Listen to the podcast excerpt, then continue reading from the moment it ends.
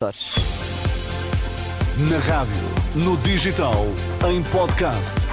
Música para sentir, informação para decidir.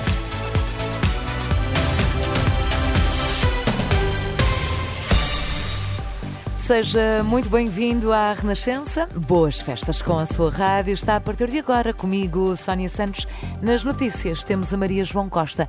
Boa tarde, Maria João. Boa tarde, Sónia. Quais são os temas em destaque? Diretora-Geral de Saúde admite na Renascença que poderá ser alargada a vacinação gratuita a outras faixas etárias. Nesta edição, conheça as restrições de circulação em Lisboa e no Porto na passagem de ano. Vamos então ao Jornal da Uma, edição de Maria João Costa. Muito boa tarde. A nova Diretora-Geral de Saúde admite que poderá ser revista a lista de pessoas abrangidas pela vacinação gratuita, numa altura em que as urgências, as urgências estão a transbordar de casos gripais. Em entrevista à Renascença, Rita Sá Machado lembra que é preciso manter a etiqueta respiratória. A sucessora de Graça Freitas, no cargo, sublinha a importância de se ligar para a linha Saúde 24 e das pessoas se vacinarem, Liliana Monteiro. Por esta altura já foram vacinadas 2,2 milhões de pessoas contra a gripe e a campanha essa ainda está em vigor. A diretora-geral da Saúde diz por isso que a população deve proteger-se.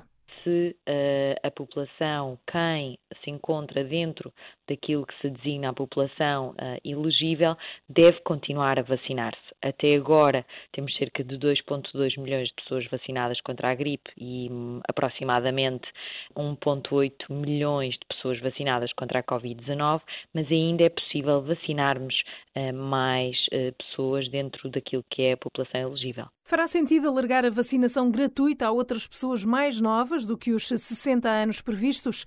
A Diretora-Geral da Saúde admite que pode ser ponderado, embora agora não esteja em cima da mesa aquilo que nos mostram os nossos dados, mas ainda dados para uh, preliminares, é que a vacinação realmente é uma vacinação que deve ser equacionada para aquilo que é a população mais vulnerável. E aqui as camadas mais jovens não são uh, incluídas, mas isso não significa que numa futura campanha, e mediante aquilo que é a avaliação desta, desta nossa atualmente, isso não seja equacionado se necessário, mas neste momento uh, a população população mais nova não está uh, incluída, a não ser que tenha algum tipo de doença crónica. A par da vacinação, é importante manter a etiqueta respiratória já bem conhecida. Do tossir para o cotovelo, do lavar com frequência as mãos, são questões que nós nunca podemos descurar uh, durante todo o ano para evitar qualquer tipo de infecção. Num segundo ponto, questões mais ligadas àquilo que é a proteção dos contextos de risco de exposição a, a vírus respiratórios, e aqui aquilo que podemos fazer é ventilar os espaços, também evitar o contacto próximo com pessoas uh, que tenham sintomas de infecção respiratória. No caso de ser a própria pessoa a ter eh, sintomas, fazer a colocação de uma máscara cirúrgica para proteção dos outros. E quando o doente precisa de ajuda, primeiro deverá sempre ser contactada a linha SNS 24 população, por vezes, ainda recorre ao serviço de urgência quando poderia, por exemplo, recorrer ou telefonar ao SNS 24 nas questões não urgentes, mas que necessitam de algum apoio de cuidados de saúde. Mas mesmo em situações que se consiga esperar, ligar também para o SNS 24, que vai poder fazer esta triagem daquilo que são uh, os, uh, os casos de acordo com a sua uh, gravidade também antes de recorrer ao serviço de urgência por questões mais emergentes, também recorrer àquilo que são os cuidados de saúde primários, a nossa linha de base, onde podemos também uh, ver a nossa situação uh, resolvida. O caminho esse passa por apostar na literacia em saúde para que as urgências, diz, não fiquem sobrelotadas, como tem acontecido até agora. A jornalista Liliana Monteiro. São longas as horas de espera nos hospitais, sobretudo da Grande Lisboa. Os quadros gripais continuam de facto a ser o grande motivo da ida às urgências, de acordo com o Serviço Nacional de Saúde.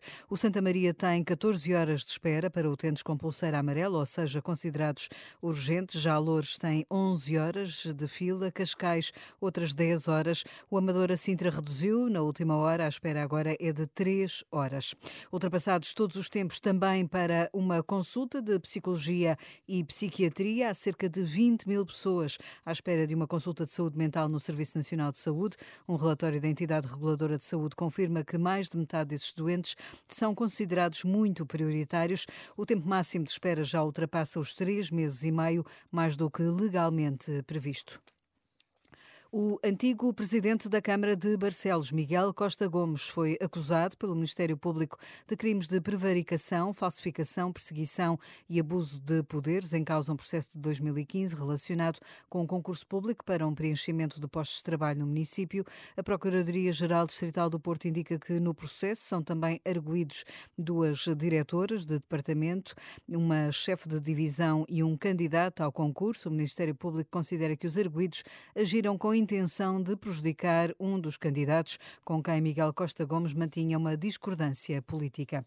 E a Polícia Judiciária e as autoridades espanholas detiveram seis pessoas em Málaga. São suspeitas dos crimes de rapto, associação criminosa e branqueamento de capitais. O grupo, com idades entre os 21 e os 43 anos, terá raptado no Algarve um português de 82 anos que foi levado para Barcelona e agredido para a extorsão de dinheiro.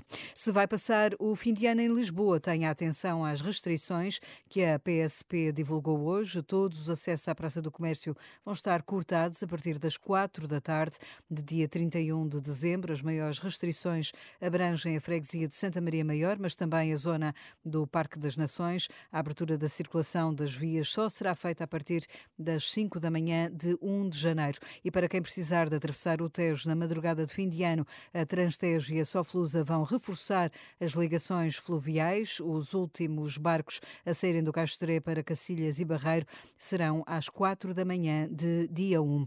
Já no Porto, a autarquia vai repetir para a passagem de ano a fórmula do São João, vai espalhar as festividades pela cidade devido às obras do metro que decorrem no centro. O autarca Rui Moreira confirmou esta manhã que terá um fogo de artifício, um espetáculo multimédia na Praça da República. Terão dois palcos com música no Rocio, do Palácio de Cristal e na Avenida dos Aliados, cujos acessos estão condicionados. E e pode pôr na agenda, se andar pelo Distrito da Guarda, o Grupo Motar Família da Estrela vai no próximo dia 7 de janeiro fazer um bolo gigante. A ação solidária envolve 15 instituições sociais do Conselho de Ceia e vai decorrer a partir das duas da tarde no Mercado Municipal de Ceia. Ora, poderíamos lá ir buscar uma fatia depois. Olha, olha, isso é que era. Até já, Até Maria já, João, de volta às duas com as notícias em direto aqui na Renascença. Até lá, claro, a informação sempre a ser atualizada, quer no site, quer na aplicação